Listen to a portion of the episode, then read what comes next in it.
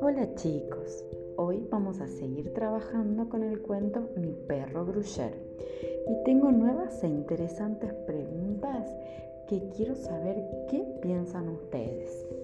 Estas preguntas son, ¿qué le pasó a Gruyère? ¿Por qué creen ustedes que le salieron alas? ¿Qué significará que lo echara de menos? ¿Qué es echar de menos?